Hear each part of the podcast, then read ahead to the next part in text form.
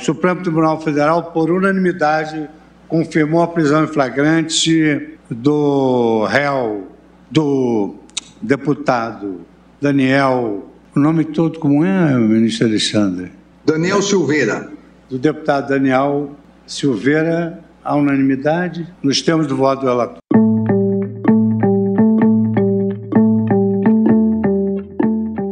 Plenário do STF decide por unanimidade manter a prisão do deputado Daniel Silveira, do PSL do Rio de Janeiro, detido na noite de terça-feira. A prisão foi determinada pelo ministro Alexandre de Moraes, horas após Silveira ter divulgado um vídeo com apologia ao ato institucional número 5, o mais violento ato da ditadura militar, e um discurso de ódio contra os integrantes da corte.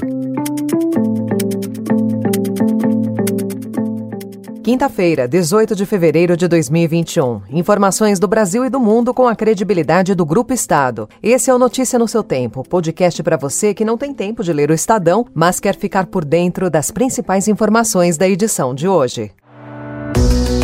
Estadão apresenta Notícia no seu tempo.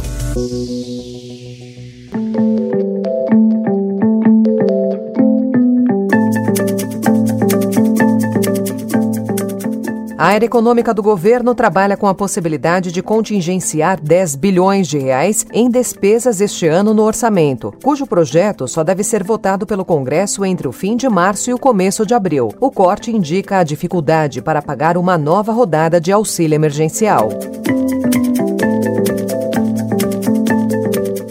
O ministro da Saúde, Eduardo Pazuello, apresentou ontem a governadores um plano que projeta vacinar toda a população em 2021. O cronograma prevê entrega de vacinas que não foram aprovadas para uso no Brasil e ignora demora na chegada de insumos. O governo de São Paulo, o Instituto Butantan, vai antecipar a entrega de 54 milhões de doses da vacina do Butantan para o Ministério da Saúde. O governador João Dória anuncia que o Instituto Butantan vai antecipar em um mês a entrega das 54 milhões de doses da Coronavac para o Ministério da Saúde, que formalizou as compras na segunda-feira. Ok, Snoopy. We'll start with a simple command. Ready? Sit! Show de Snoopy e Charlie Brown. Série gira em torno da vida de fantasia do Beagle. Notícia no seu tempo. As principais notícias do dia no jornal O Estado de São Paulo. Em política. As manifestações tinham o mesmo intuito que tiveram as outras manifestações de corroer o sistema democrático brasileiro, de corroer as instituições, de abalar o regime jurídico do Estado democrático de direito brasileiro. Nenhuma relação com o exercício das funções parlamentares e, consequentemente, não estando protegida pela imunidade material prevista no caput do artigo 53 da Constituição Federal. O Supremo Tribunal Federal confirmou ontem, por unanimidade, a prisão do deputado bolsonarista Daniel Silveira, que foi detido por determinação do ministro Alexandre de Moraes, que você ouviu agora, horas após divulgar um vídeo contendo apologia ao ato institucional número 5, o mais violento ato da ditadura militar e discurso de ódio contra os integrantes da corte. Diante desse veredito, a Câmara deve se debruçar hoje sobre o destino de Silveira. A ideia, porém, é adiar a votação, sob o argumento de que horas após a decisão de 11 ministros do STF a favor da prisão do deputado, não é possível afrontar a corte.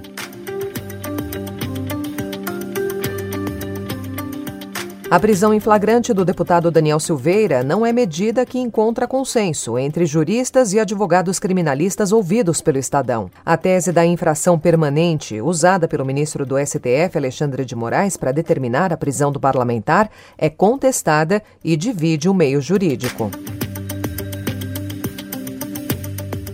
Lideranças partidárias e ativistas lavajatistas tentam convencer o ex-ministro e ex-juiz da Lava Jato, Sérgio Moro, a se posicionar como presidenciável na disputa pelo Palácio do Planalto em 2022. Nesses diálogos, segundo apurou o Estadão, Moro resiste em dar sinais claros sobre suas pretensões políticas, mas não descarta se candidatar. No ano passado, em entrevista ao programa Roda Viva, Moro negou ambição em se candidatar. O senhor assinaria um documento dizendo assim: eu não serei candidato em 2022? 2022? Aqui agora, vamos lá no não cartório? Faz o menor sentido assinar um documento desse, porque muitas pessoas assinaram esses documentos e depois rasgaram. O que eu posso dizer é o seguinte: eu não tenho esse tipo de pretensão.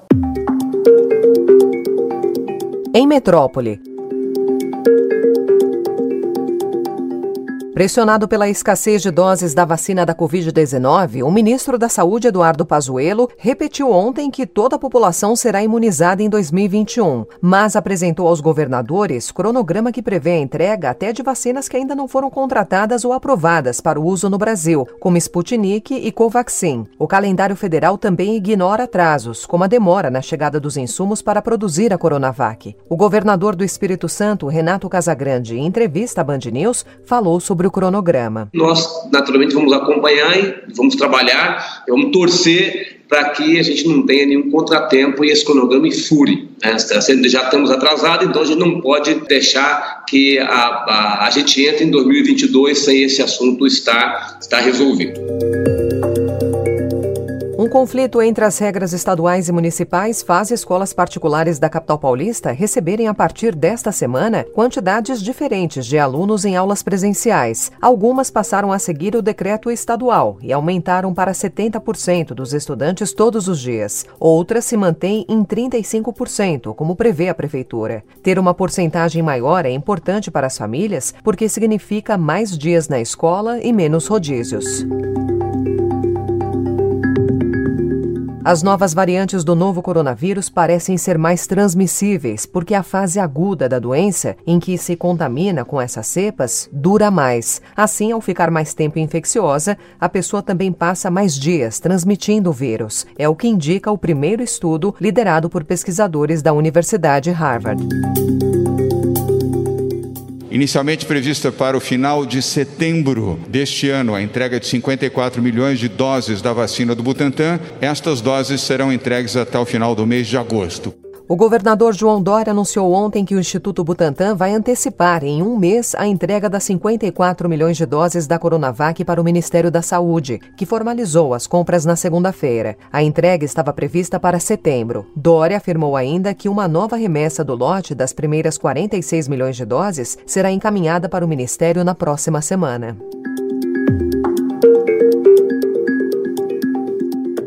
Relator na Câmara da medida provisória que facilita compras pelo governo de vacinas para a Covid-19, o deputado Pedro Westphalen propôs que o setor privado também possa adquirir imunizantes. Como contrapartida, sugere que metade das doses seja doada ao Sistema Único de Saúde. Em economia,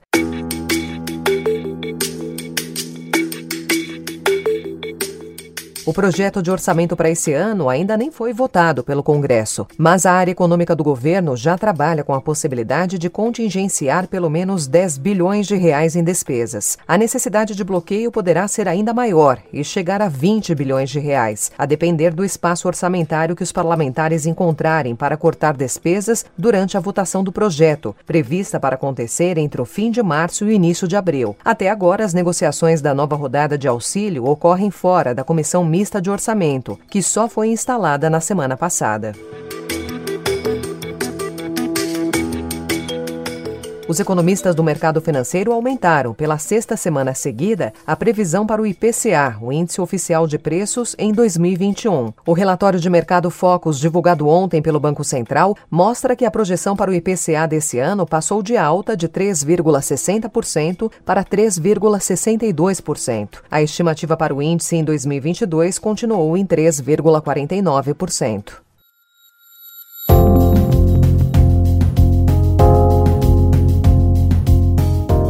Em internacional, a saga dos brasileiros para escapar da quarentena cara no Reino Unido. A saída encontrada pelos viajantes é fazer uma escala prolongada em outros países. Desde segunda-feira, quem chega ao país vindo de um local da lista vermelha precisa ficar 10 dias em um hotel designado pelo Estado a um custo mínimo de cerca de 13 mil reais. Pessoas que vieram de países da lista só podem entrar se tiverem direito à residência ou nacionalidade britânica ou irlandesa. A relação inclui 30 33 países, entre eles o Brasil, considerados de alto risco em razão da pandemia. Quem chega como turista ao Reino Unido é barrado na entrada.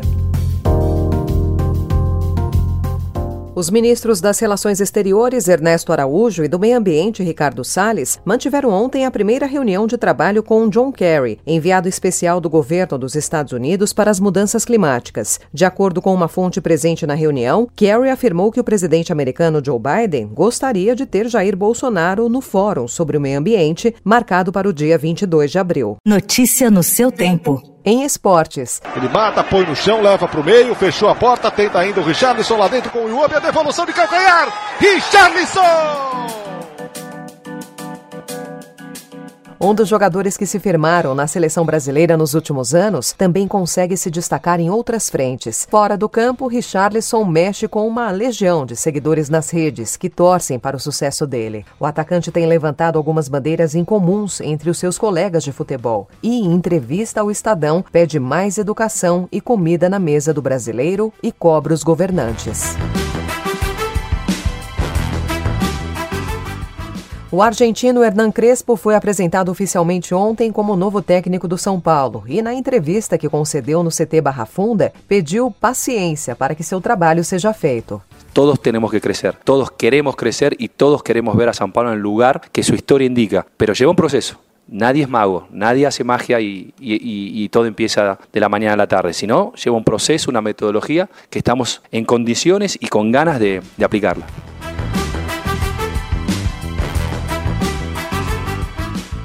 O São Paulo anunciou ontem a contratação do primeiro reforço para a temporada 2021. Trata-se do atacante Bruno Rodrigues, de 23 anos, que chega por empréstimo do Tombense de Minas Gerais até dezembro desse ano, com possibilidade de compra do atleta ao término desse período.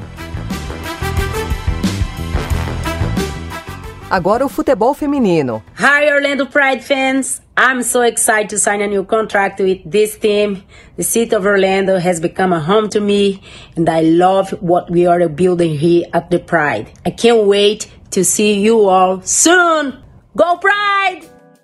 O Orlando Pride anunciou a renovação de contrato com Marta por mais uma temporada, com a possibilidade de renovação por mais um ano. Segundo o clube norte-americano, a brasileira de 34 anos, que tem nacionalidade sueca, agora possui green card e, por isso, não ocupa mais vaga de atleta estrangeira.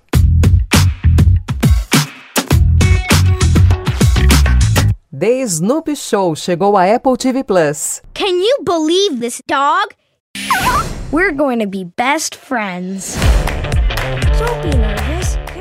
O Na Quarentena informa que a série de seis episódios é uma atualização rápida e colorida dos especiais de Peanuts, que por décadas foram presenças anuais nas programações da TV. Todos os rostos familiares estão de volta, mas o programa gira principalmente em torno da pródiga vida fantasiosa de Snoopy, que o leva ao fundo do oceano, ao Velho Oeste e aos céus, onde ele duela mais uma vez com o Barão Vermelho. Let me just take you back to when I was 10 years old living in Hawaii. I was born into a wrestling family. Of course, your dad was wrestling superstar. The soul man, Rocky Johnson. To me, he was a superhero. Quando Dwayne Johnson vendeu para a NBC a ideia de uma comédia para a TV sobre sua pitoresca e desafiadora vida, um ano atrás, ele ficou encantado em contar a seus pais que uma versão de sua família estava destinada à telinha. Dias depois, seu pai morreu após um ataque cardíaco aos 75 anos. Sua perda inevitavelmente alterou Young Rock, disse Johnson, que interpreta a si mesmo na série que estreou dia 16. Um trio de atores interpreta as versões mais jovens de Johnson.